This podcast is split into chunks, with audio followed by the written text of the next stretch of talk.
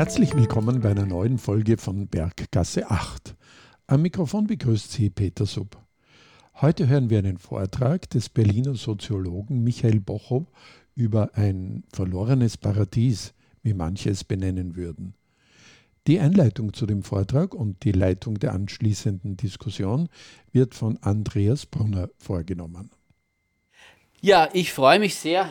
So viele äh, habe ich gar nicht erwartet zum Vortrag von Michael Bocho äh, über Klappen.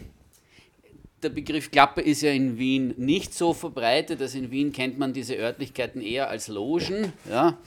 Äh, oder Heiseln, ja, im nobleren, im nobleren Ton dann doch äh, eher als Logen. Ja? Ähm, Michael Bocho ist Soziologe, äh, hat äh, äh, umfassende und sehr, sehr wichtige Studien über äh, äh, schwules Leben im Zeichen von AIDS gemacht, äh, mit großen, großen Umfragen, mit äh, auch äh, sehr großen Datenmengen, hat sich mit Homosexualität im Alter beschäftigt.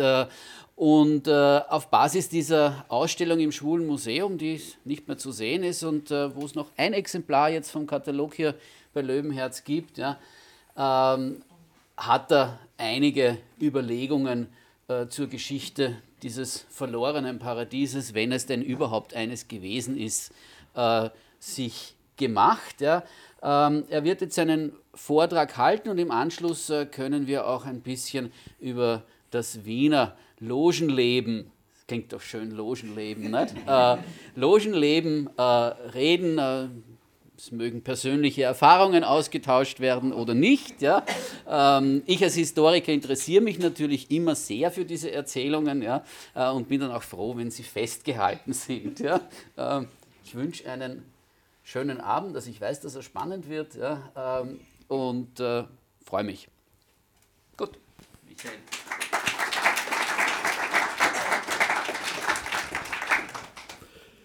Ja, vielen Dank für die Vorstellung und auch für die Gelegenheit, dass ich diesen Vortrag hier in Wien halten kann. Ich habe ihn, wie gesagt, am 4. Januar im Schwulen Museum im Rahmen der Ausstellung zu Klappen gehalten und ich habe ihn schon am Anfang Dezember letzten Jahres in der Akademie Waldschlösschen gehalten im Rahmen eines Wochenendseminars zu Orten von LSBTI und dann wurde ich gebeten, doch was zu Klappen zu erzählen, ähm, weil das auch ein Vortrag an der Akademie Waldschlösschen bei Göttingen war, äh, wird und die immer Bände zu bestimmten Wochenendseminaren machen, wird dieser Vortrag wird auch in leicht überarbeiteter und erweiterter Form äh, in diesem Band erscheinen, was ich auch schön finde. Und ich freue mich sehr, also dreimal die Gelegenheit bekommen zu haben, äh, etwas zu einem Thema zu reden, das in der LSBTIQ Mainstream-Historiografie gerne unter den Teppich schwuler Wohlanständigkeit und Reputierlichkeit gekehrt wird. Noch eine halbe Entschuldigung, ich muss meinen Text vorlesen, obwohl ich gerne frei rede. Nur mit dem Freireden äh, ist es manchmal bei mir so, dass ich dann manchmal gar nicht da ankomme, wo ich eigentlich hin wollte und es dauert etwas länger und so weiter und so fort. Ja? Ich möchte eingangs hervorheben, dass ich mich, soweit es die Zeit hier erlaubt, mit einigen Passagen meines Vortrags bei Lord Humphreys pionierhaften Werk Tea Room Trade aufhalten werde. Ich finde, er hat es verdient. Tea Room ist im Amerikanischen der Begriff für Klappe oder Loge. Der entsprechende Begriff im Englischen ist Cottage. Also jedes Land hat da einen eigenen Begriff für sich entwickelt. Mein Vortrag ist insgesamt dreigeteilt. Ich nehme einen Einstieg über God's Own Country in den 1990er Jahren komme dann zu Lord Humphreys in den 1960er Jahren und schließe mit Anmerkungen zum aktuellen klappologischen Forschungsstand. Ähm, einige wenige Ergebnisse eigener äußerst anteilnehmender Beobachtungen in Westberliner Klappen in den 1980er und 1990er Jahren eingeschlossen.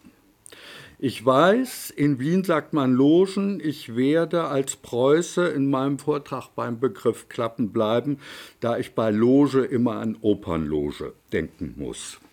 Ich danke auch Marc Martin, der die Ausstellung zu den Klappen in Berlin kuratiert hat, dafür, dass er mir diesen PowerPoint gemacht habe. Ich bin da ziemlich ungeschickt bei sowas und kann sowas nicht. Ich fange an mit den USA in den 1990er Jahren.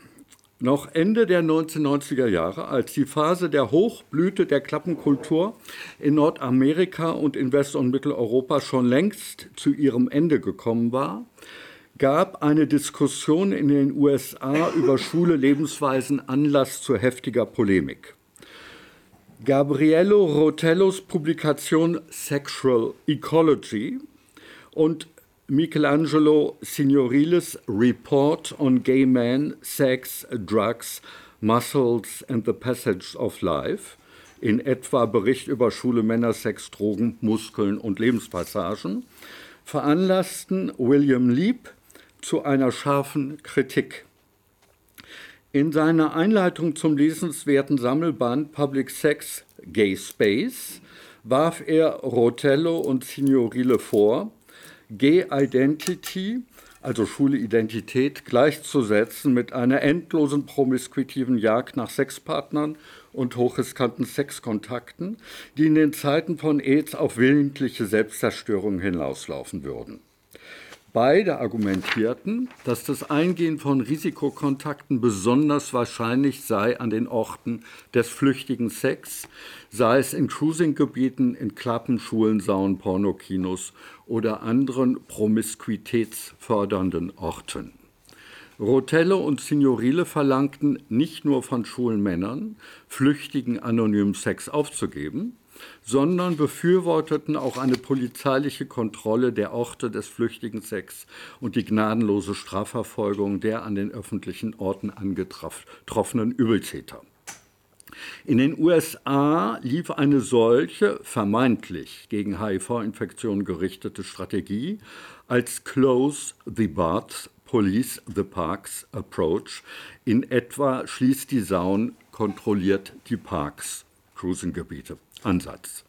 Diese Strategie, so lieb, laufe darauf hinaus, die autonomen Rechte der Zivilgesellschaft zu verleugnen und dem Staat die Kontrolle der Sexualität zu überantworten. Lieb bezeichnet diese Vorschläge in seiner Empörung als Sexual Fascism. Ich halte nichts davon, alles, was als schädlich, reaktionär oder abwendig, abwegig befunden wird, umstandslos als faschistisch zu bezeichnen. Bemerkenswert finde ich allerdings, dass zwei schwule Sozialwissenschaftler in den USA Foucaults eingängigen Titel Überwachen und Strafen so undialektisch und ganz gegen die Intention des Meisters so krude beim Wort nahmen und missverstanden.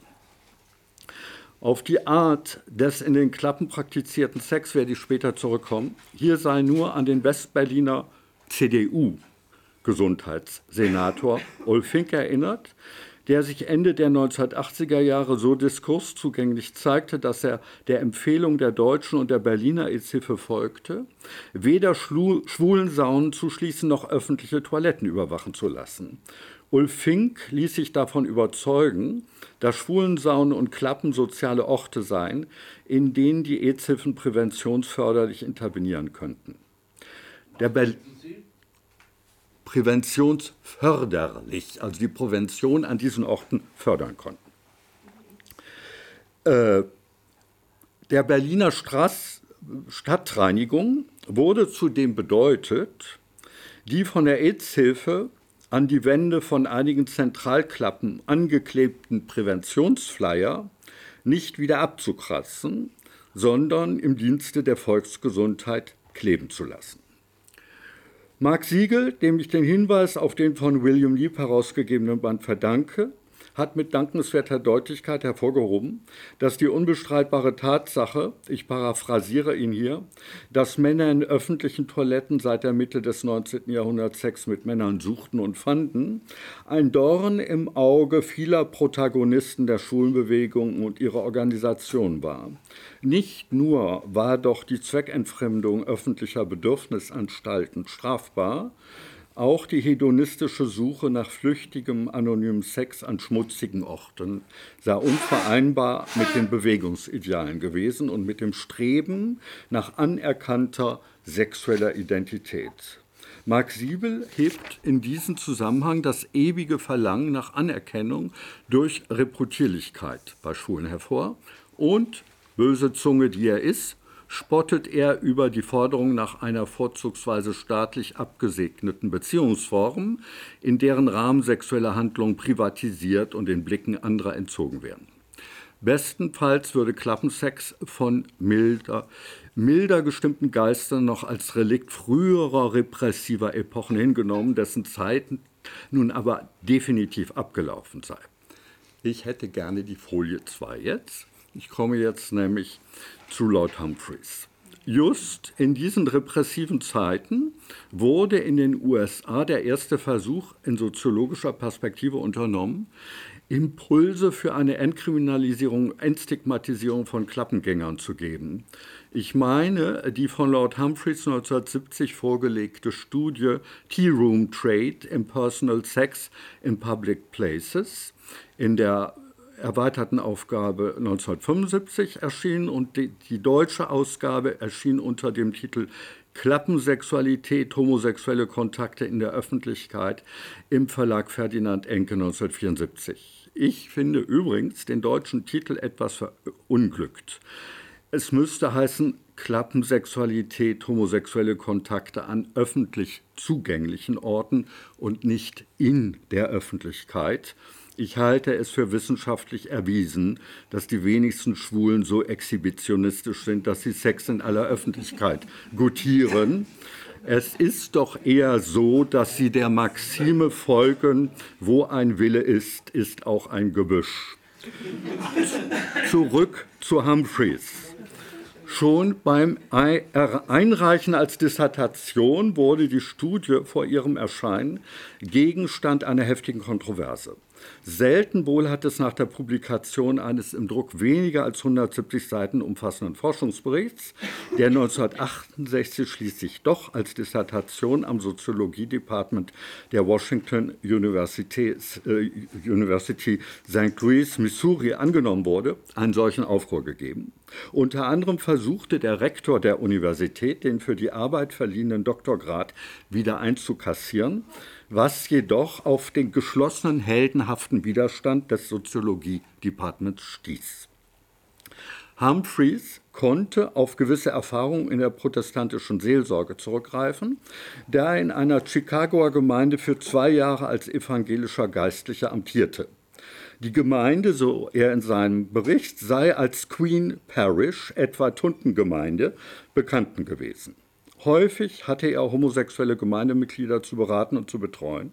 Dies erklärt zum Teil sein Engagement bei dieser Forschungsarbeit als Abschluss seines Zweitstudiums in Soziologie. Also er war ausgebildeter protestantischer Theologe. Der Hauptteil seiner Beobachtung konzentrierte sich auf den großstädtischen Ballungsraum im mittleren Westen, St. Louis, den Humphreys nicht als Ort kenntlich macht, um seine Interviewpartner zu schützen. Seinem Methodenkapitel gibt er den Titel Der Soziologe als Voyeur.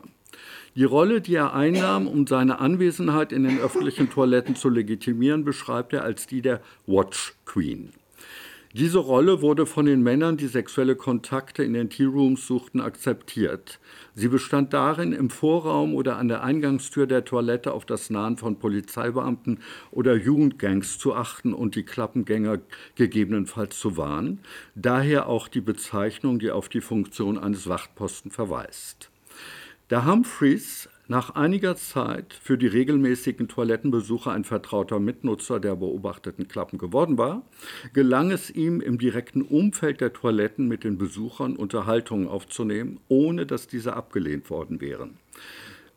Dank dieser Gespräche in der unmittelbaren Umgebung der Toiletten war es ihm möglich, einen engeren Kontakt mit zwölf regelmäßigen Klappengängern aufzunehmen. Ich komme jetzt zum problematischen Teil der Studie von Humphreys, nämlich zur Methode der Gewinnung eines bedeutenden Teils seiner Stichprobe. Er notierte die Kfz-Kennzeichen der Autos mit denen regelmäßige Klappengänger auf die Parkplätze vor die öffentlichen Toiletten fuhren in einem nicht nur gegenwärtig, sondern auch schon damals jeglicher Forschungsethik des informierten Einverständnisses widersprechenden Verfahren beschaffte, beschaffte er sich die Wohnadressen der Klappengänger über die Kfz-Kennzeichnen. Ich zitiere ihn in deutscher Übersetzung. Glücklicherweise verschafften mir freundliche Polizeibeamte Zugang zu den Autonummernregistern, ohne zu genau nachzufragen, in welcher Art von Marktforschung ich tätig war. Zitat Ende. So bekam Humphreys die Adressen der Klappengänger, die er interviewen wollte. Da er die beobachteten Männer in ihren Wohnungen, Häusern unmöglich direkt zu ihrer Frequentierung der öffentlichen Toiletten interviewen konnte und das ansprechen konnte, erdachte Humphreys noch eine weitere List, indem er vorgab, Interviews im Rahmen einer Gesundheitsenquete durchzuführen. Nun in der gebotenen Kürze zu einigen Ergebnissen von Humphreys. Er unterstreicht, dass für die meisten Klappengänger ein Handeln unter Zeitdruck bestünde. Der in einer Toilette hergestellte Sexkontakt musste jederzeit unterbrechbar sein, für den Fall, dass Unbekannte die Toilette betraten.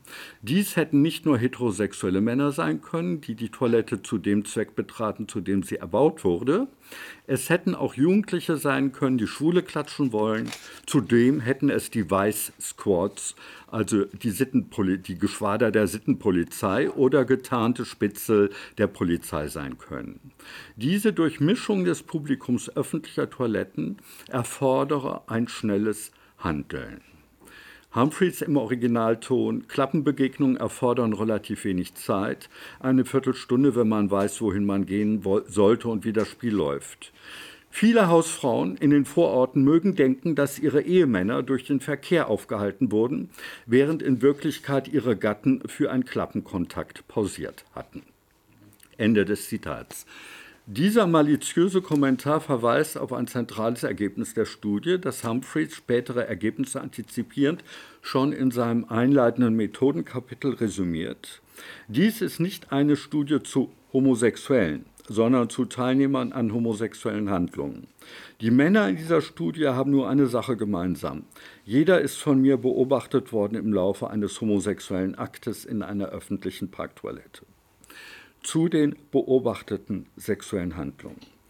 Humphrey schildert ein hochstandardisiertes und gleichzeitig flexibles, flexibles Repertoire an Sexpraktiken, das er auch auf den bei vielen Klappenbesuchern bestehenden Zeitdruck zurückführt. Einen weiteren Grund hierfür sieht er in der Notwendigkeit, jederzeit beim Eintreten einer unbekannten Person eine respektable und unauffällige Haltung einzunehmen, um diesem Handlungsdruck nachzukommen, erweise sich Analverkehr zumeist als eher unpraktisch. Die Standardpraktiken seien neben mutueller Masturbation oder gegenseitiger Onanie die insertive oder rezeptive Fellatio, das sind die sexualwissenschaftlichen Terms, also Blasen oder Blasen lassen. Einige Spezifika der Klappensexualität nach Humphreys. Unter normalen Bedingungen, so der Terminus von Humphreys, würden in westlichen Gesellschaften hochritualisierte Bewegungs- und Gesprächsabläufe zu einem heterosexuellen Sexkontakt führen, üblicherweise als Liebeswerben und Hofieren bezeichnet. Auf der Suche nach anonymem Sex müssten traditionelle Handlungsmuster, die auch immer sprachlich vermittelt seien, vermieden werden. Klappengänger müssten zudem ein weiteres kulturelles Muster überwinden. Für den westlichen Mann sei heterosexueller Sex zumeist mit persönlichen Bedeutungen aufgeladen und voraussetzungsreich. Ich zitiere ihn wieder, nämlich eine zwischenmenschliche Beziehung, romantische Liebe und ein endloser Katalog von Gefühlen. Sex ohne Liebe trifft auf solche allgemeine Verurteilung, dass das unentbehrliche Ritual des Liebenswerbens nahezu durch Rokoko-Verzierungen verdunkelt wird. Rokoko-Verzierungen, die gewährleisten, dass ein schickliches Niveau romantischer Bedeutung erreicht worden ist. Übliche Vorspiele zu sexuellen Handlungen, die eine emotionale Verpflichtung begünstigen, die die Klappengänge aber zu vermeiden suchten. Für einen ordinierten Pfarrer ein wahrer und wahrlich ungewöhnlicher Kommentar. Und in der Tat, Rokoko-Verzierungen wurden von den allermeisten Klappengängern nicht wirklich gesucht. Lakonisch verweist Humphreys darauf, dass ein traditionelles Liebeswerben in Klappen kontraproduktiv sei. Eine emotionale Verbindung werde nicht angestrebt. Die Attraktivität von flüchtigem Sex beruhe gerade darauf, dass die Sexpartner sich zumeist gegenwärtig fremd seien. Die Risiken, ich komme zum Punkt, die Risiken des Sex in öffentlichen Toiletten in den USA zur Zeit der Studie von Humphreys. In allen US-Bundesstaaten bestand zur Zeit der Studie Gesetze oder Rechtsverordnungen, die sexuelle Handlungen an öffentlichen Orten unter Frage stellten und nicht nur an öffentlichen Orten, sondern in allen Bundesstaaten mit Ausnahme von einem war damals überhaupt gleichgeschlechtlicher Sex verboten. Da könnte ich äh, stundenlang zu erzählen, äh, was da alles, wie das verfolgt wurde, aber das führt hier zeitlich einfach zu weit. Aufgrund seiner Recherchen kommt Humphreys zu dem Schluss, dass jährlich mehrere tausend Männer in öffentlichen Toiletten in den USA festgenommen würden, besonders häufig dort, wo die Polizei Lockvögel einsetzen würde. Erst vor diesem Hintergrund würden Erpressung von Geld und anderen Vorteilen in einem größeren Ausmaß möglich. Alle über 30-jährige Interviewpartner bestätigten ihm, dass sie eine oder mehrere Erpressungen durch Polizeibeamte oder durch von der Polizei eingesetzte Lockvögel erlebten. Zu den Argumenten, die einen häufigen Polizeieinsatz in den öffentlichen Toiletten begründeten, gehörte neben der Verurteilung gleichgeschlechtlicher Sexkontakte die immer wieder beschworene Verführung männlicher Jugendlicher oder junger Erwachsene durch homosexuelle Männer. Humphreys diskutiert nicht in diesem Zusammenhang, ob eine solche Verführung überhaupt möglich sei. Auf Basis seiner Interviews und seiner Beobachtungen arbeitet er jedoch heraus, dass zwei Gründe gegen die Annahme einer Einbeziehung Jugendlicher in die Sexkontakte in öffentlichen Toiletten zumeist sprechen. Männliche Jugendliche und junge Männer seien vor allem von Klappengängern gefürchtet, da sie zumeist die einzigen seien, die sie mit physischer Gewalt bedrohten und diese auch, das auch ausführten. Aus diesem Grunde würden äh, Jugendliche misstrauisch auf Distanz gehalten oder vor ihnen die Flucht ergriffen. Humphreys macht auf Basis seiner und Interviews äh, deutlich über 50, nicht nur in den äh, der Häusern der Leute, die er da ausgeguckt hatte, sondern auch vor Ort bei einigen, macht eine Typologie, zu der mir jetzt die Zeit fehlt. Ich beziehe mich im Folgenden dann nur indirekt auf sie, aber ich sage die vier Gruppen, die er herausgefiltert hat. Das sind die Trade-Männer, das erkläre ich gleich, die Ambisexuellen, die Schwulen und die Klemmschwestern. Und Trades werden im amerikanischen schwulen Jargon die Männer, äh, die heterosexuellen Männer genannt, die homosexuelle Kontakte eingehen. Ähm, Anmerkung zu seiner Typologie. Für die in der zweiten Hälfte der 1960er Jahre erhobene Gelegenheitsstichprobe ist vieles an der von Humphreys entwickelten Typologie plausibel. Seine Analyse ist besonders überzeugend, wenn er die unterschiedliche Bedeutung der gleichgeschlechtlichen Sexkontakte für die Männer in den vier Gruppen herausarbeitet, ebenso die unterschiedlichen Handlungsstile, die ihren Zustandekommen beitragen. Zur Würdigung von Humphreys Leistung. Er musste schließlich büßen für seine ungewöhnliche Themenwahl, sein riskantes Forschungsdesign und seine äußerst unkonventionelle Publikation. Er konnte zwar seinen Doktortitel behalten, durfte jedoch nicht in einem neuen Forschungsprojekt, für das er vorgesehen war, mitarbeiten, obwohl er schon 1969 für seine Studie von der Society for the Study of Social Problems den C. Wright Mills Award erhalten hatte. Humphreys outete sich schließlich als schwuler Mann in einem öffentlichen Streitgespräch auf einer Tagung der American Sociological Association im Jahre 1974, worauf seine Ehefrau die Scheidung einreichte. In der Würdigung der Studie wird überwiegend positiv hervorgehoben, dass Humphreys den Mut gehabt habe, sich einem tabuisierten Thema zu widmen und in seiner scharfsinnigen Analyse einen bedeutsamen Beitrag zur Entstigmatisierung von Schwulen und anderen Männern, die Sex mit Männern haben, geleistet zu haben. Übereinstimmend wird ebenfalls hervorgehoben, dass Humphreys nur mit seiner Vorgehensweise zu seinen bahnbrechenden Ergebnissen kommen konnte. Besonders die Darstellung der sozialen Durchmischung des Klappenpublikums wurde hervorgehoben, ebenso das Ergebnis, dass nur eine Minderheit der Klappengänger Männer mit einer homosexuellen Selbstidentifizieren seien. Gerade hier muss allerdings ein gewichtiger Einwand formuliert werden, weniger gegen seine damaligen Ergebnisse, sondern was ihre Verallgemeinerbarkeit für die 70er, 80er und 90er Jahre anbelangt. Spätestens seit Ende der 1970er Jahre kann zumindest für die alte BRD, die DDR, bestimmt auch Österreich, Frankreich, Großbritannien und wohl auch für die Ost- und Westküste der USA bezweifelt werden, ob die Mehrheit der Klappengänger Ehemänner oder verhärmte Bisexuelle gewesen sind. Die Zunahme in der sozialen Duldung der Homosexualität, um es vorsichtig auszudrücken, mag eine Rolle dabei gespielt haben, dass mehr schwule Männer sowohl Cruisingorte wie auch Klappen besucht haben die den damaligen schwulen Zeitgeist prägende Aufforderung, raus aus den Toiletten rein in die Straßen am Ende des Films von Rosa von Braunheim, nicht der Homosexuelle ist pervers, sondern die Situation, in der er lebt, hat mit Sicherheit dazu beigetragen, dass sich viele Schwule in der Bundesrepublik Anfang und Mitte der 1970er Jahre zu einem Coming-out getraut haben. Ebenso hat aber wohl auch die größere Sichtbarkeit der Schwulen untereinander eine Zunahme der Frequentierung der Orte des flüchtigen Sex gefördert, eine vermutlich unbeabsichtigte Nebenfolge der schwulen Emanzipationsbewegung. Nicht nur die weitgehend kommerziell betriebenen Schulenszenen profitierten von der damals kapitalismuskritischen Schwulenbewegung, auch die Cruising-Gegenden und die Klappen erfuhren einen unerwarteten Aufschwung. Einige neuere Forschungsergebnisse.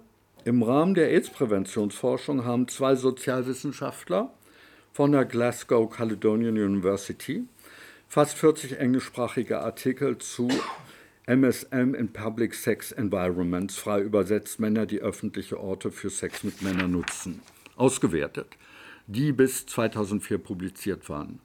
Dabei kam sie zu dem Schluss, dass entgegen weit verbreiteter Annahmen die Besucher von Public Sex Environments in ihrer großen Mehrheit selbstidentifiziert schwul und nicht heterosexuell selbstidentifiziert oder bisexuell seien. Gewiss behält Marc Siegel mit seiner Bemerkung recht, wenn er darauf verweist, dass nicht jeder Mann, der Sex mit einem Mann auf einer Klappe hat, als homosexueller oder bisexueller angesehen werden sollte.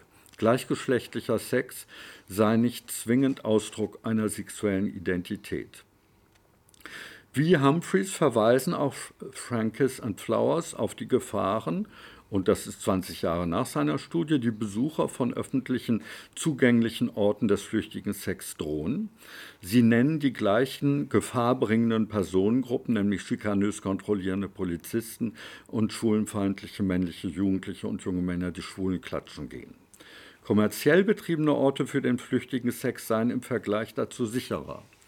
Andererseits seien diese durch ihre Eintrittspreise für Schwulensauen in Großbritannien geben die Autoren für das Jahr 2005 als Eintrittsgeld 20 Pfund an, sozial wesentlich exklusiver als die öffentlich gratis zugänglichen Orte.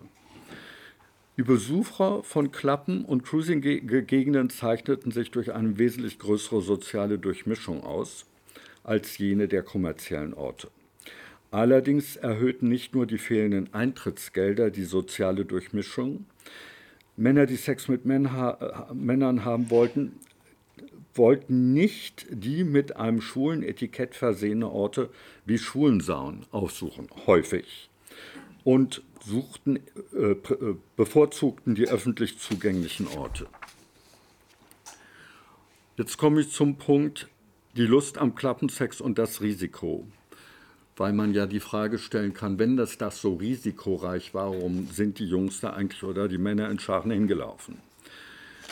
Alle Autoren, die anonymen Sex unter Männern an öffentlich zugänglichen Orten analysiert haben, heben die mit dem Besuch dieser Orte verbundenen Risiken für die physische Integrität der Besucher hervor, wie schon angeklungen.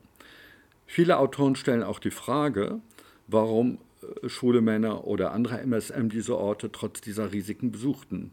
Nur wenigen gelingt meines Erachtens eine überzeugende Antwort. Für Humphreys überwogen zum Beispiel die Möglichkeit zu schnellem, unverbindlichem und kostenlosem Sex bei Wahrung der Anonymität. Die Risiken für die Klappengänge. Dieser Erklärungsversuch begnügt sich meines Erachtens jedoch zu sehr mit einer technisch-funktionalen Begründung. Ein französisches Autorenteam unter der Leitung von Romain Mondeslet vereinigt, vereint einige Autoren, die zu überzeugenderen Hypothesen gelangten, indem sie mehr auf die Psychodynamik des sexuellen Geschehens einließen. Die Faszination, die Klappensex auf viele Männer ausübte, beruhe darin, dass sie ein symbolischer Ort der Jagd nach Sex bzw. nach unbekannten Männern seien. Einer ihrer Interviewpartner drückt es folgendermaßen aus: On devient le chasseur chassé, auf Deutsch, man wird zum gejagten Jäger.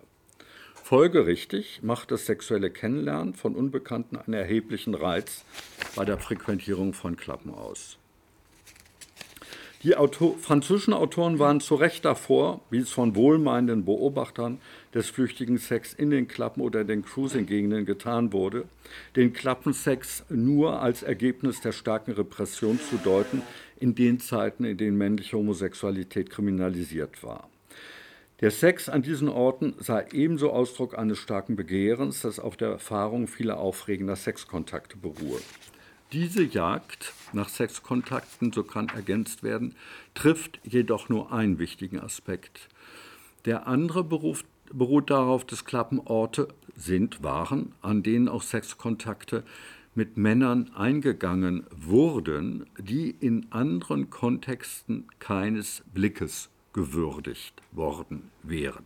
Es findet eine Herabsetzung der, der eigenen Standards, sozusagen die Schwächung der eigenen Selbstzensur statt. Zu alte oder dicke oder hässliche Männer finden Gnade unter der Voraussetzung, dass sie einige Eigenschaften aufweisen, die sie im Klappenkontext, aber nur dort oder allenfalls noch im Darkroom oder in der Sauna attraktiv machen. Bei nicht homosexuellen Männern mag die Wahl der ersten Besten auch mit dem Zeitdruck verbunden sein, der dadurch entsteht, dass sie einen schnellen Sexkontakt haben wollen, um sogleich wieder den verfänglichen Ort zu verlassen. Bei homosexuellen Männern mag das Gegenteil der Fall sein. Sie nehmen sich mitunter viel Zeit auf den Klappen und vergrößern damit ihre Wahlmöglichkeiten. Auch in solchen Situationen kommt es jedoch dazu, dass sie ihre eigenen Standards herabsetzen Außerdem auch das Warten auf das Unabsehbare und Unerwartete kann erotisch getönt und damit attraktiv sein. In seiner enthusiasmierten Besprechung der Ausstellung Fenster zum Klo im Schulenmuseum für die Berliner Siegessäule argumentiert ein Berliner Journalist, Dirk Ludix, ganz in diese Richtung. Ich zitiere ihn.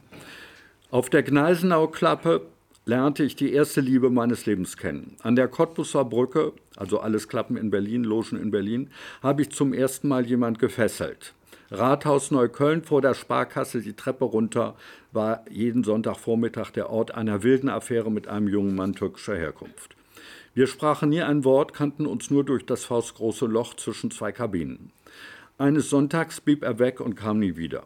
Was wohl aus ihm geworden ist und unvergesslich die Sommernächte an der Urbanklappe.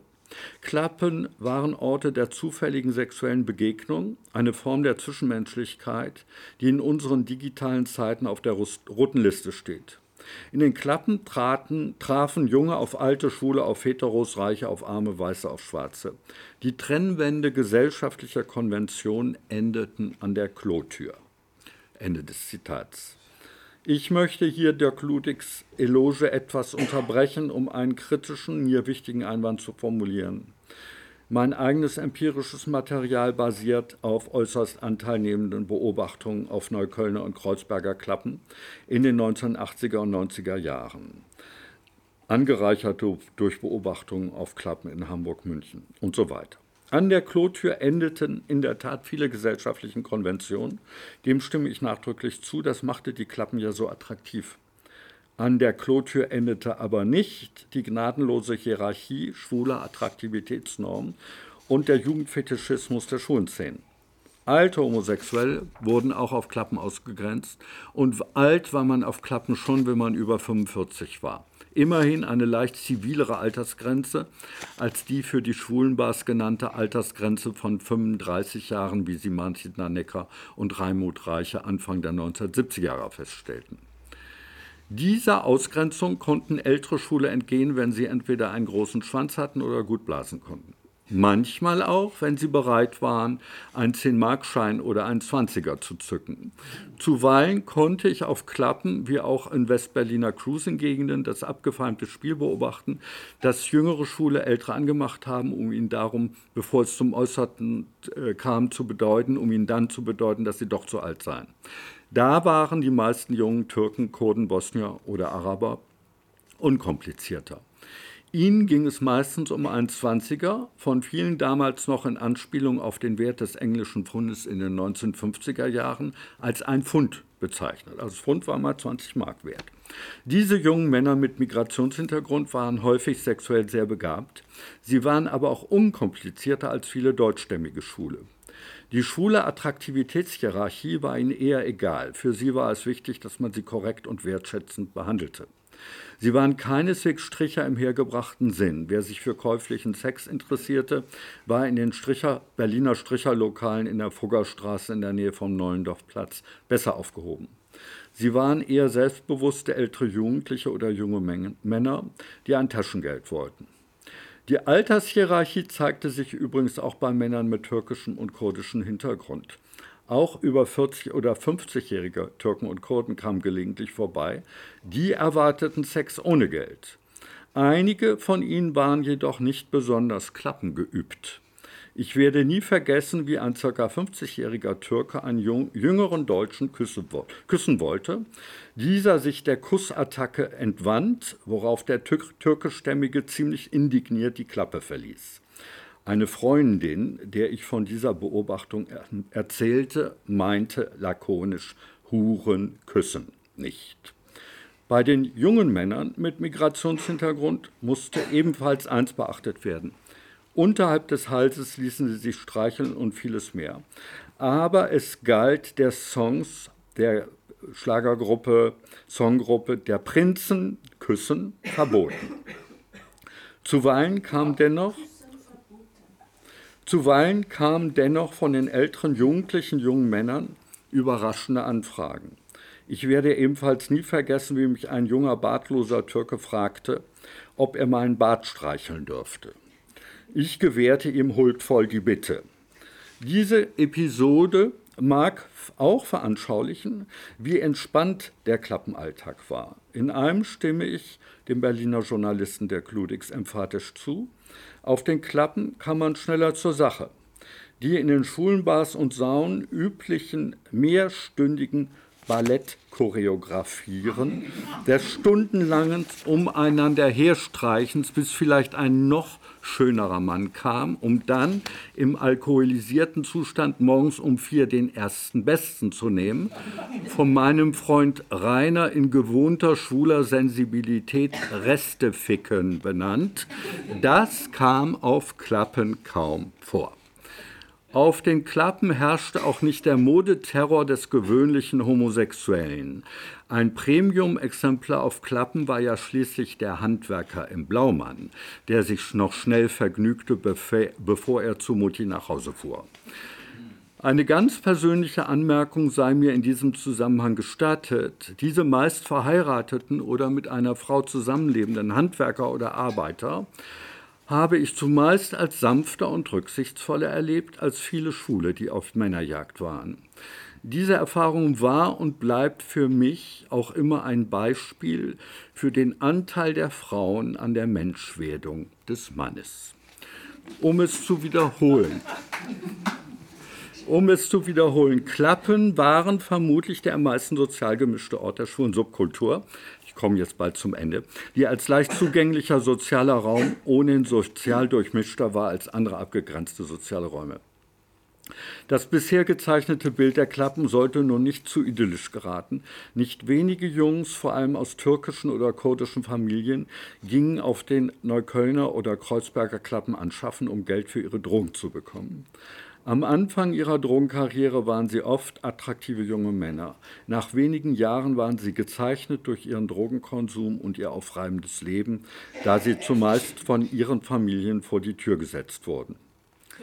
Vor allem von Schulen, die keine Klappengänger waren, wurden die Klappen im Wedding, also sind jetzt alles Berliner Bezirke in Nordneukölln, Kreuzberg oder Tempelhof, als gefährliche Orte angesehen. Ich möchte dagegen hervorheben, dass gemessen an der Armut, die in diesen Stadtteilen herrschte, die Zahl der Überfälle sich in Grenzen hielt. Ganz nebenbei, wegen des auf einigen Klappen vorkommenden Drogenhandels wurden diese immer wieder durch Kripo-Beamte in Zivil kontrolliert.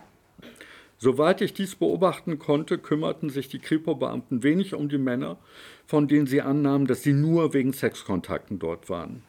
Auch die Polizei ist manchmal eine lernfähige Organisation. Diese Beobachtung gilt für Westberlin in den 1980er und 1990er Jahren. In Hamburg wurden noch Anfang der 1980er Jahre andere Erfahrungen gemacht, von München ganz zu schweigen. In München praktiziert die bayerische Polizei auf den verbliebenen öffentlichen Toiletten noch heute strenge Kontrollen, um eine widerrechtliche Nutzung der Bedürfnisanstalten zu verhindern. In Hamburg schrieb Conny Littmann Schwule Geschichte als er im Sommer 1980 in Begleitung eines Fotografen und einiger Gesinnungsgenossen einen von einer Seite durchsichtigen Spiegel von, mit einem Hammer einschlug. Hinter diesen Spiegeln befanden sich in einer Reihe von öffentlichen Toiletten in Hamburg Kabinen, in denen immer wieder Hamburger Polizisten postiert wurden, um schwule Männer in Flagranti zu erwischen und festzunehmen.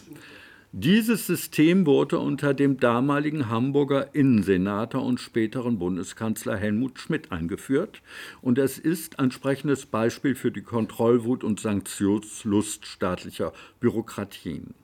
Obwohl SPD-Politiker 1969 maßgeblich an der Reform des Paragraphen 175 die gleichgeschlechtlichen Sex zwischen volljährigen Männern entkriminalisierte, beteiligt waren, hat es offenkundig sehr lange gedauert, bis sich die Einsicht durchsetzte, die Lord Humphreys schon Ende der 1960er Jahre hatte.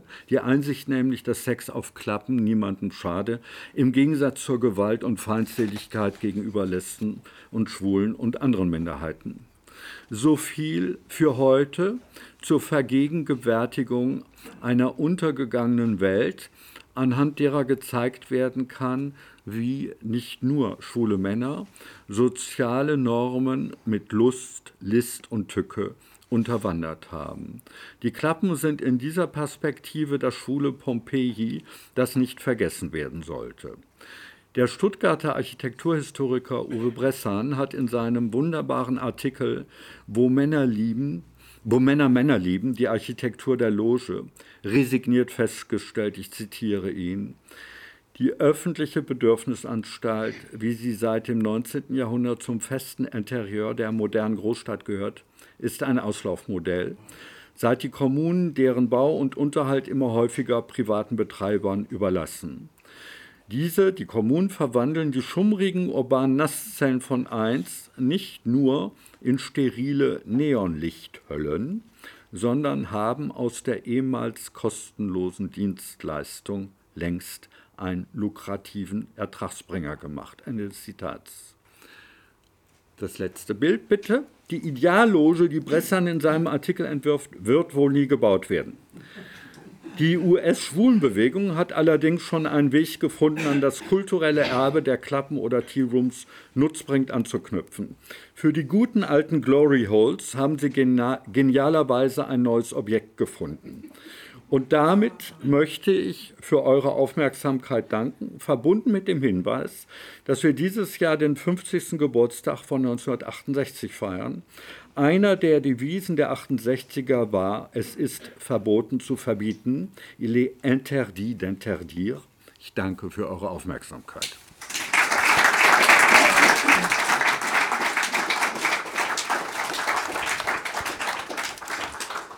Ja, herzlichen Dank, Michael äh, Bocho, für diese Ausführungen. Ähm, ich bin ja vom Zentrum Queen, dem Zentrum für schwul-lesbische Kultur und Geschichte äh, und äh, ähm, selbst sozusagen teilnehmender Beobachter äh, in der Klappengeschichte gewesen. Also meine schwule Sozialisation war auch, da waren auch die Klappen sehr wichtig in den 1980er Jahren speziell. Äh, und äh, erstens mal habe ich natürlich auch selbst die Veränderung ja, ähm, beobachtet äh, und mich jetzt im Zuge dieses Vortrags auch gefragt, äh, ob wir das vielleicht auch beantworten könnten. Äh, wo war Wien eher sozusagen beheimatet, ja? rein gefühlsmäßig? war es eher berlinerisch oder eher hamburgisch-münchisch? Ja? also München oder Hamburg. ich persönlich habe keine polizeiliche Überwachung äh, in den Wiener Logen äh, der 1980er Jahre feststellen können. Aber vielleicht gibt es ja da auch andere Eindrücke aus dem Publikum. Ähm, mag wer vielleicht was dazu sagen?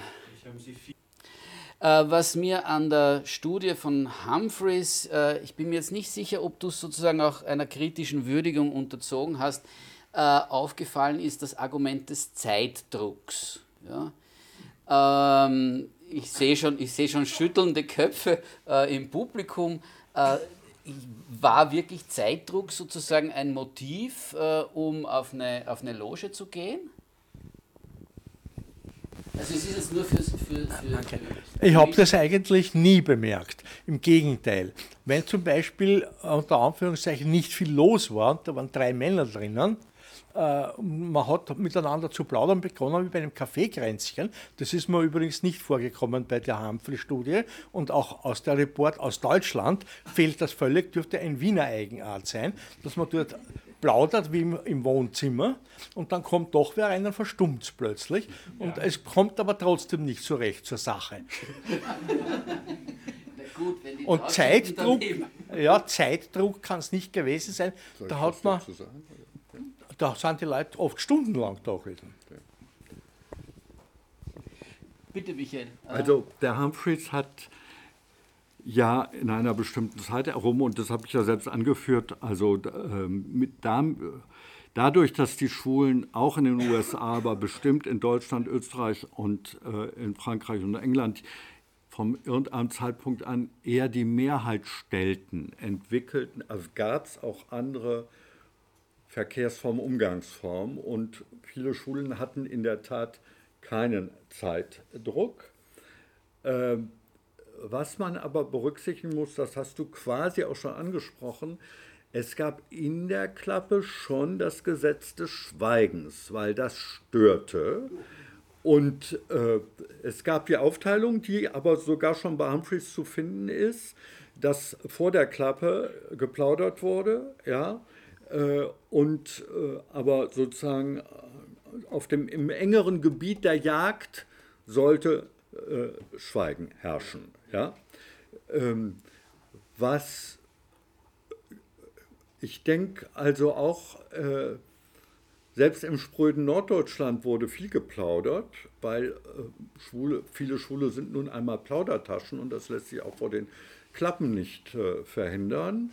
Ähm, ähm, aber also die, diese Art von Geselligkeit, die du zu Recht ansprichst, äh, das geht ja noch weiter. Also viele Männer haben nicht vergessen, dass sie einen ihrer Partner auf einer Klappe äh, oder im Cruising-Gebiet äh, äh, kennengelernt haben. Äh, oder auch Freunde gefunden haben, so nach dem Motto, äh, ein gutes Gespräch ist, ist, besser als ein schlechter Fick. Also zum Sex treibt es uns jetzt nicht, aber lass uns mal in die nächste Kneipe gehen. Also all dieses, das konnte ich hier jetzt nicht auch noch aufreihen, sonst hätte ich noch eine halbe Stunde länger reden wollen. Ich wollte das betonen, was ich äh, vorgetragen habe. Aber also vor allem auch diese, also im Grunde die innerschwulen Meinungsunterschiede, wenn nicht Zwistigkeiten. Es gab damals auch Schule, die das unmöglich fanden, ja, also diesen Klappensex. Das war eine Zeit lang politisch aufgeladen, äh, weil das war ja sozusagen, das waren alles Klemmschwestern, die auf Klappen gingen, ja. Und die anderen, die Schwulen bewegten, ja, kämpften in den 70er Jahren für die Weltrevolution. Aber sehr früh hat man festgestellt, dass die, die vor Mitternacht für die Weltrevolution kämpften, morgens um zwei dann auch auf den Klappen zu sehen waren. Ja? Also äh, diese Ausdifferenzierung sollte man äh, beachten. Und, äh, aber wie gesagt, was schon geblieben ist, bis hin in die 90er oder Nuller Jahre, solange es zum Beispiel in Berlin Klappen gab, ist, also da, an den Klappen schieden sich die Geister. Ein nicht unbeträchtlicher Anteil von Schulen fand das unmöglich und so nach dem Motto, Motto dass ihr das auch nötig habt. Ja? Und andere Schulen sagten, ihr, ihr spinnt ja, äh, äh, wieso? Also wir finden das spannend und wir lernen darüber Sexpartner kennen, äh, die wir so anders nicht äh, kennengelernt hatten. Ich habe den leider nicht richtig kennengelernt, aber ich werde nie. Ich habe den schönsten Mann, das war ein Soldat der US Army. Den schönsten Mann, den ich je in meinem Leben berühren durfte, habe ich auf einer Berliner Klappe berühren können. Der war leider nicht dazu zu bewegen, dass wir uns wieder trafen, sondern der war dann, der gehörte dann eher zu den Leuten, die auch unter Zeitdruck waren. ja, weil, und das war also Wer Berlin ein bisschen kennt, das war die Klappe am Mehringdamm, die ist zu Fuß, sind das 15 hm, Minuten zum Flughafen Tempelhof, wo äh, die US-Luftwaffe stationiert war. Ja? Äh, so, also würde ich, also woanders hätte ich den nie, wäre ich nie mit denen in, sagen wir mal, vornehm in sexuelle Interaktion gekommen. Ja? Ähm, und äh, diese Klappenausstellung der Marc Martin, der die organisiert hat und sie auch in Paris zeigen wird, die hat auch den Hintergrund, Marc Martin äh, hat nur ganz jung noch die Klappen erlebt äh, und dann waren sie nicht mehr da. Und da hat für ihn sein Motiv, die äh, Klappenausstellung zu machen, war, äh, dass es ein Stück schwuler Geschichte ist, was nicht vergessen werden sollte, aber auch nicht nur nicht vergessen werden sollte, sondern auch nicht abgetan werden sollte als was Minderwertiges. Ja? Und einzelne Punkte, die du angesprochen hast, sind ja also, dass die Leute da keines, also drinnen, stimmst du mir ja offenkundig zu, beherrschte schon das Gesetz des Schweigens, aber drumherum äh, gab es also viel Geselligkeit. Ja?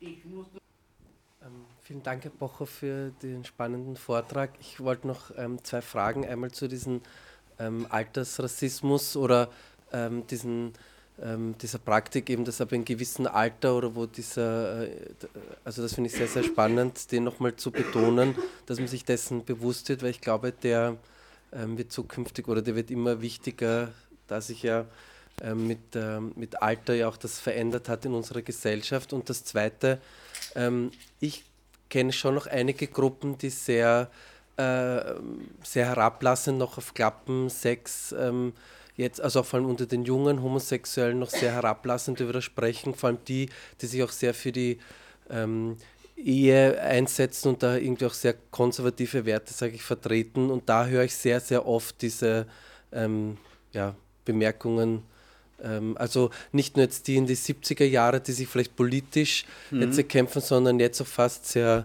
ähm, konservativ dagegen auflehnen und sehr froh sind, dass die immer mehr wegkommen. Wobei, ähm, das würde ich nochmal in Frage stellen, diese verlorenen Paradiese, sind die tatsächlich untergegangen? Also diese, diese versunkene Kultur, das würde ich nochmal hinterfragen, ob sich die nicht in anderen Formen doch noch weiter, also diese Praktiken und die Praxis einfach sich erhält. Trotzdem. Also in Deutschland, ja doch, es gibt, das wurde auch in Berlin im Anschluss an meinen Vortrag äh, im Schulmuseum äh, genauso gefragt und wir kamen für Deutschland zu dem Ergebnis, doch, es gibt noch Klappen und zwar an großen deutschen Universitäten. Also die Univers die Univers es gibt noch Universitätsklappen. So. Sonst ist da relativ viel, äh, relativ viel Anzeige im Vergleich zu dem, was früher so lief. Ja? Ähm, was auch diskutiert wurde, auch im Waldschlösschen auf der Veranstaltung, war, äh, inwieweit hat das Internet, also die ganzen, also dieses, ähm, wie heißt das, äh, Geromeo, ja, die blauen Seiten. Vielleicht sind sie gar nicht mehr blau und eine ganze Zeit lang waren sie blau. Also die Kontaktzeiten. Äh, über die, äh, denke ich, rümpfen konservative Schule auch die Nase nur ich würde nie sagen, die, äh, diese Internetsachen haben die Klappen abgelöst. Das ist was anderes. Ja?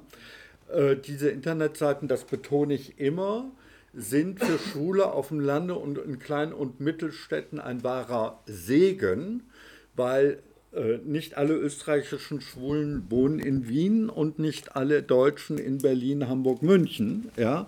Und insofern, und diese Internetseiten geben ja auch jenseits von Sex, äh, Möglichkeiten, also sozusagen gemeinsame Interessen zu verfolgen. Also es gibt immer, die werden wohl nie aussterben, also die Eisenbahnbegeisterten Schulen oder die Briefmarkensammler oder ich weiß nicht was. So, also das Netz hat da also durchaus äh, einen Wert, den ich nicht verkennen würde. Und aber jetzt zum Internet kann man genau das sagen. Ich habe auf dieser Waldschlösschen-Veranstaltung alten Bekannten aus München äh, gesehen, Psychologe, den ich fragte, der war mit seinem neuen Partner äh, da und als Soziologe darf ich ja sowas fragen, wo habt ihr euch denn kennengelernt? Er hat ein bisschen rumgedruckst und dann gesagt, übers Netz. Und also insofern, das geht natürlich weiter. Und das ist, denke ich, sogar intensiver, dass Leute sich übers Netz finden, auch wenn, äh, das ist jetzt über den Daumen gepeilt, 80 bis 90 Prozent in der Virtualität verharren, wenn sie da an ihrem Computer sitzen. Ich habe mal, die äh, Sachen sind leicht überholt, aber ich glaube grundsätzlich hat sich äh, nicht verändert. Äh, ich habe ja viele quantitative Befragungen, die letzten zwei, drei auch übers Internet gemacht von Schulen vom Hintergrund von HIV, aber ich habe da mich auch immer bemüht, also zu Lebenswelten von Schulmännern zu forschen, wo ich schon als einer der wenigen staatliche Knete dafür bekam, äh, Schulbefragungen durchzuführen. Und ähm, wir haben auch mal eine Befragung gemacht, äh, direkt, wie nutzt ihr das Internet? Und da haben wir übrigens Schule, Heteromänner und Frauen äh, befragt. Der Vergleich, den mache ich jetzt ganz kurz, ich will auf was anderes drauf. Äh, der Vergleich, also die Heteromänner sind im Netz, was das anbelangt, offenkundig in den Arsch gekniffen. Frauen sind ein sehr rares Gut, ja. Bei den Schulen ist es so nicht ganz und die Frauen haben es gut, ja, die da, also, ja, also, was heißt, die haben es gut, die finden, ja. Und die Schulen finden auch, aber wir haben dann verglichen, weil wir auch gefragt haben, wie oft gehst du in die Szene und verschiedene Orte haben wir namentlich aufgeführt. Und dann haben wir die Schulen, die häufiger in der Szene sich bewegten, äh, und zwar von äh, Bars bis hin zu äh, Klappen oder Cruising-Gegenden, die es ja immer noch gibt. Und die geübten Metropolenschwulen, die die Szeneorte frequentierten, haben sehr viel mehr also nicht sehr viel mehr, haben mehr Männer Sexpartner in den zwölf Monaten vor der Befragung gehabt, während, und wir haben auch gefragt, wie viele Sexpartner hast du übers Netz im Jahr bekommen? Und der Durchschnitt, den wir da herausbekommen haben, waren, es waren fünf Leute. Nach Schulmaßstäben ist es nicht so viel. Ja? Und ein geübter Großstadtschüler kann, also macht das an einem Wochenende. Jedenfalls in Berlin. Ja? So, jetzt aber mal von der Quantität abgesehen. Ich will noch mal zurück, dass also heute auch jüngere Schule sagen, Klappen unmöglich. Ja? Ähm, das, das wird immer so bleiben. Also es, es gibt äh, nach wie vor bei, es gibt unterschiedliche äh, Lebensstile und das soll auch so sein, dagegen argumentiere ich gar nicht. Aber ich finde, es sollen sich die, äh, die Leute mit mehr Sexpartnern, die sollen nicht sich über die Plüschsofa-Schulen lustig machen, die da mit ihrem Geliebten, also das am tollsten finden, wenn sie mit dem alles teilen und mit sonst niemandem, ja. Und umgekehrt sollen aber die sollen auch äh, den anderen Leuten, die da äh, andere Bedürfnisse haben, äh, sollen die auch nicht stigmatisieren. Aber äh, das ist, und das ist aber, damit mache ich jetzt Punkt, damit ich nicht zu lange rede, das ist aber ja auch nicht nur was Schwules. Also unter Heteros gibt es da auch ziemlich viel Gezicke, was unterschiedliche Lebensstile anbelangt. Ja? Und Gott sei Dank hat es ja nun auch unter Heteros, wenn auch auf andere Art und Weise, Lebensstile haben sich sehr gewandelt. Und gleichzeitig bleibt übrigens nicht nur bei Heteros, sondern auch bei, anderen, bei den anderen Gruppen die Orientierung auf eine romantische Liebesbeziehung. Die bleibt bestehen und die findet man auch bei den Leuten, die äh, meinetwegen an einem Wochenende drei Männer hintereinander flachlegen. Ja? Äh, die, also das ist gar nicht so, dass sich das so unbedingt ausschließt. Ja? Und was ich da schon ein, als eine ganz, ein, ein ganz wichtiges Anzeichen von Lebensstilen von einem Teil der Schulen finde, ist, dass sie Beziehungen eingehen und sich gegenseitig äh, außerhalb der Beziehung Sachen erlauben was der bekannte Hamburger Sexualwissenschaftler Gunther Schmidt, der ein tolles Buch geschrieben hat, das ist ein Taschenbuch, Der, die, das, wo er vor allem über heterosexuelle Sexualität schreibt. Aber er kommt auch immer wieder auf die Schulen zu sprechen. Und äh, Gunther Schmidt hat mir mal gesagt, ja, das ist, finde ich, schade, dass die Heteros das nicht so hinkriegen wie die Schwulen. Und da habe ich gesagt, Gunther, nur sei mal vorsichtig, idealisiere nicht im Prinzip schaffen das mehr Schulen, sich andere Sexpartner zu gönnen in einer Beziehung. Aber das ist nun, die Konflikte, die damit verbunden sind, wollen wir jetzt auch nicht unterschätzen. Punkt. Ähm, an Ihren vorherigen Punkt anknüpfend, äh, Sie hatten gesagt, dass äh, im Vortrag auch zitiert, dass die digitale Welt quasi die Klappen auf die rote Liste gesetzt hat. Ich würde denen im gewissen Punkt widersprechen, weil ich gerade in meiner Generation also der Anfang 20-Jährigen, eine ziemliche Renaissance der Klappen und des Cruisings sehe, weil sie einfach die ganzen Plattformen und Apps nicht mehr aufregend genug finden und jetzt würde mich interessieren, gibt es dazu auch Untersuchungen oder sehen Sie diesen Trend auch? Nein, ich bin da missverstanden worden. Äh, die, äh, das hat nicht die Klappen auf der Butler, die gibt es einfach nicht mehr. So, das sind, die der Kollege aus Stuttgart auch angesprochen hat, äh, das werden Münztoiletten, ja, das haben die Paris, in Paris ist es schon vor 20, 30 Jahren erfolgt. Berlin war da als Nachhut, weil in Berlin die Bodenspekulation erst nach dem Fall der Mauer richtig eingesetzt hat. Und mit solchen Sachen hat das zu tun und dass die Kommunen äh, im Grunde auch öffentliche Angebote kaputt sparen. Denn im Berliner Senat war das irgendwann mal zu teuer, diese ganzen öffentlichen Toiletten. Und dann hat er mit einem Privatunternehmen Münztoiletten eingeführt, von denen es viel zu wenige gibt, die überhaupt nicht die Funktion der alten äh, öffentlichen Toiletten wahrnehmen. Aber äh, das ist der Punkt. Also sozusagen die, die jetzt, das klingt so ein bisschen großtrabend, aber so wie der Kapitalismus augenblicklich Gemeingut äh, zerstört, ja, und zu, zu Gemeinwohl und Gemeingut zähle ich auch das Angebot öffentlicher Toiletten, ja. Äh, das ist mir der Punkt. Äh, das Internet, nö. Da, tendenziell könnte sich das ergänzen, ja. Aber es gibt, in ganz vielen Orten gibt es keine öffentlichen Bedürfnisse der offizielle Ausdruck in Deutschland jedenfalls ist ja öffentliche. Okay, ich fange wieder an. Ja? Also der Zugang zu diesen öffentlichen Toiletten ist meines Erachtens deswegen eine Zeit lang so gut gegangen und hat so gut funktioniert, weil er sehr, sehr niederschwellig war. Mhm.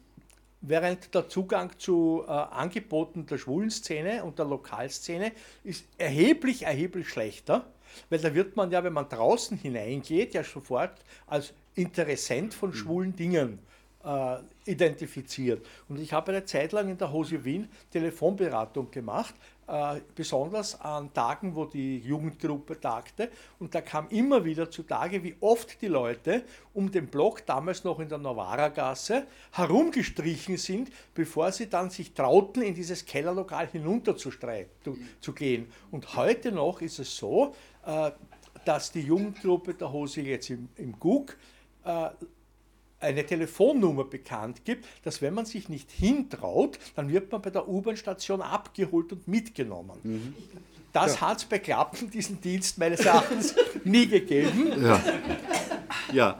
Äh, ich stimme dem auch zu. Ich habe da manchmal auch schon eine Analogie gemacht. War ja nun lange in der HIV-Prävention bei Schulmännern tätig. Und ich habe mich immer dafür eingesetzt, äh, dass es neben den AIDS-Hilfen auch die Gesundheitsämter weiterhin, die deutschen Gesundheitsämter da weiter viel im Rahmen von AIDS und äh, Geschlechtskrankheiten was machen müssen, weil die AIDS-Hilfen haben AIDS im Titel, erstens, und zweitens sind so schwul konnotiert. Ja?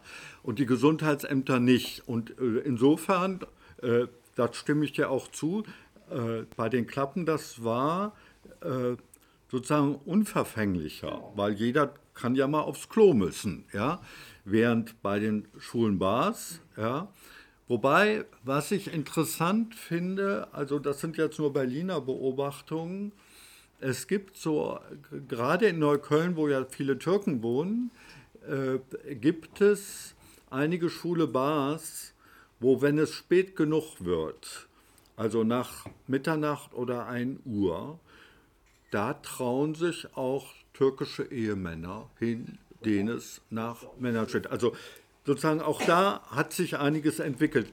Was ich nicht augenblicklich, da bin ich nicht mehr so genug drin, beurteilen kann, eigentlich das Internet hätte ja auch das Potenzial, viel zusammenzubringen.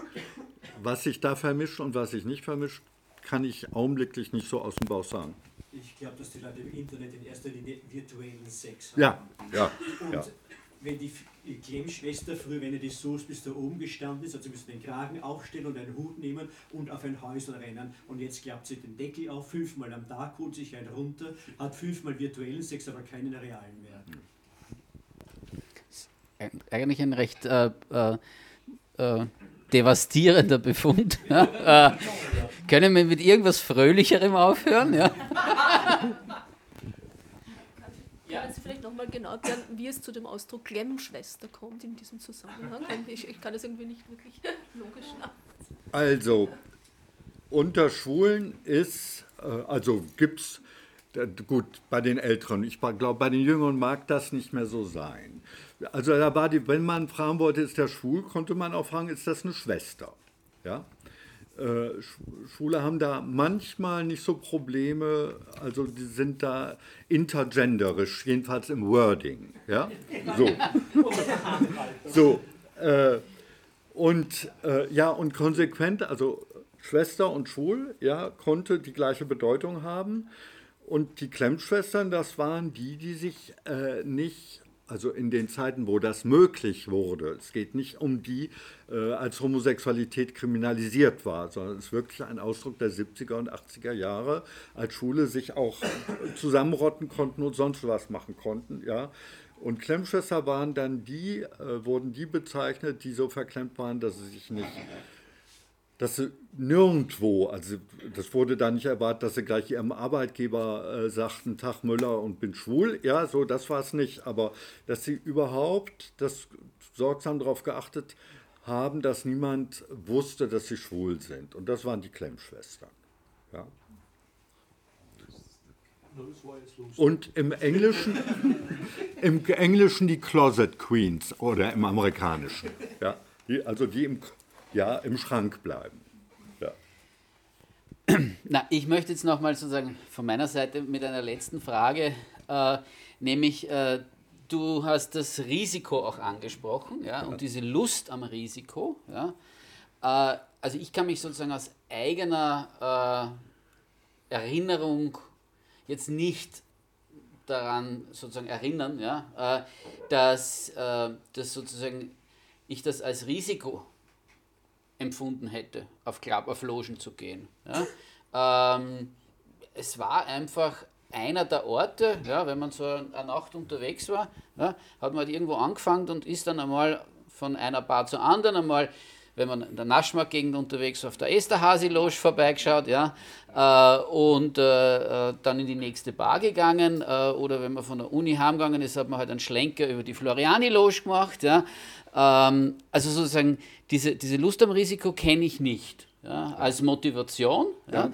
aber vielleicht ist das etwas, was sozusagen nur mir nicht. Ist, anarchistische, ein, ein, ist es auch nicht etwas Lust, es hat ein bisschen was Anarchistisches an sich, auf diese Häuseln herumzurennen, statt brav in eine Bar zu gehen, oder ja, nicht? Aber das ist was anderes als Lust am Risiko. Du hast mich da ein bisschen falsch verstanden.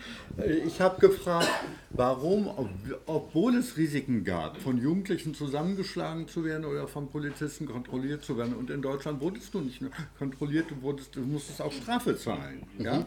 So, also warum machen sie es trotzdem? Und Humphreys äh, stellt ja die Frage in den USA der 60er Jahre, wo sie wirklich in den Knast kam und mhm. gerade bei den verheirateten Männern, das war doch äh, die Zerstörung ihrer mhm. Existenz. Warum mhm. nehmen verheiratete Männer mit Kindern und also im, Geme im, im Gemeindefahrdingsbums, äh, Ausschuss, mhm. ja, warum die nehmen die solche Risiken auf sich? Weil wenn das in die Zeitung kommt, das kam dann in die Zeitung, mhm. dann war ihre soziale Existenz mhm. äh, vernichtet. So, das war dann im Berlin der 80er, 90er Jahre nicht der Fall. Aber äh, was schon passierte, also es gab Überfälle äh, auf äh, Klappen und es gab wirklich auch rein homophobe äh, Aktionen, wo Schwule äh, zusammengeschlagen wurden, äh, mit, also die krankenhausreif zusammengeschlagen mhm. wurden. Das gab es schon und das war nicht ein, einmal in zehn Jahren. Mhm. Ja? Mhm. und von daher, also ich weiß aus eigener Erfahrung, äh, auf bestimmte Klappen wurde, gerade in Neukölln, also sehr proletarischer Bezirk, wurde äh, nach 20 Uhr haben, sind die meisten gar nicht mehr hingegangen. Mhm. Ja? Also, aber das ist nicht die Lust an Risiko, sondern das Risiko, was du liebst. Ja? Herzlichen Dank für eure Aufmerksamkeit. Ähm, ich wünsche euch noch einen schönen Abend. Vielleicht schaut Sie auf ein Klo vorbei. ja. Ach, da, da im Jonas Reindl gibt es doch noch. Äh, das ist, das ist kleine. Ich bin heute vorbeigegangen. Oh! Danke okay. Äh, ja, dann müsst ihr am Stephansplatz fahren. Dort ist, dort ist äh, immer was los. Ja? Also, bis 21 Uhr offen. Die haben auch noch bis 21 Uhr offen. Wo sind die alten Zeiten hin, kann ich nur sagen. Ich wünsche euch einen guten Heimweg, auch ohne Klo. Ja? Danke für eure Aufmerksamkeit. Und danke, Michael, für deine Ausführungen. Ja? Das war die heutige Folge von Berggasse 8.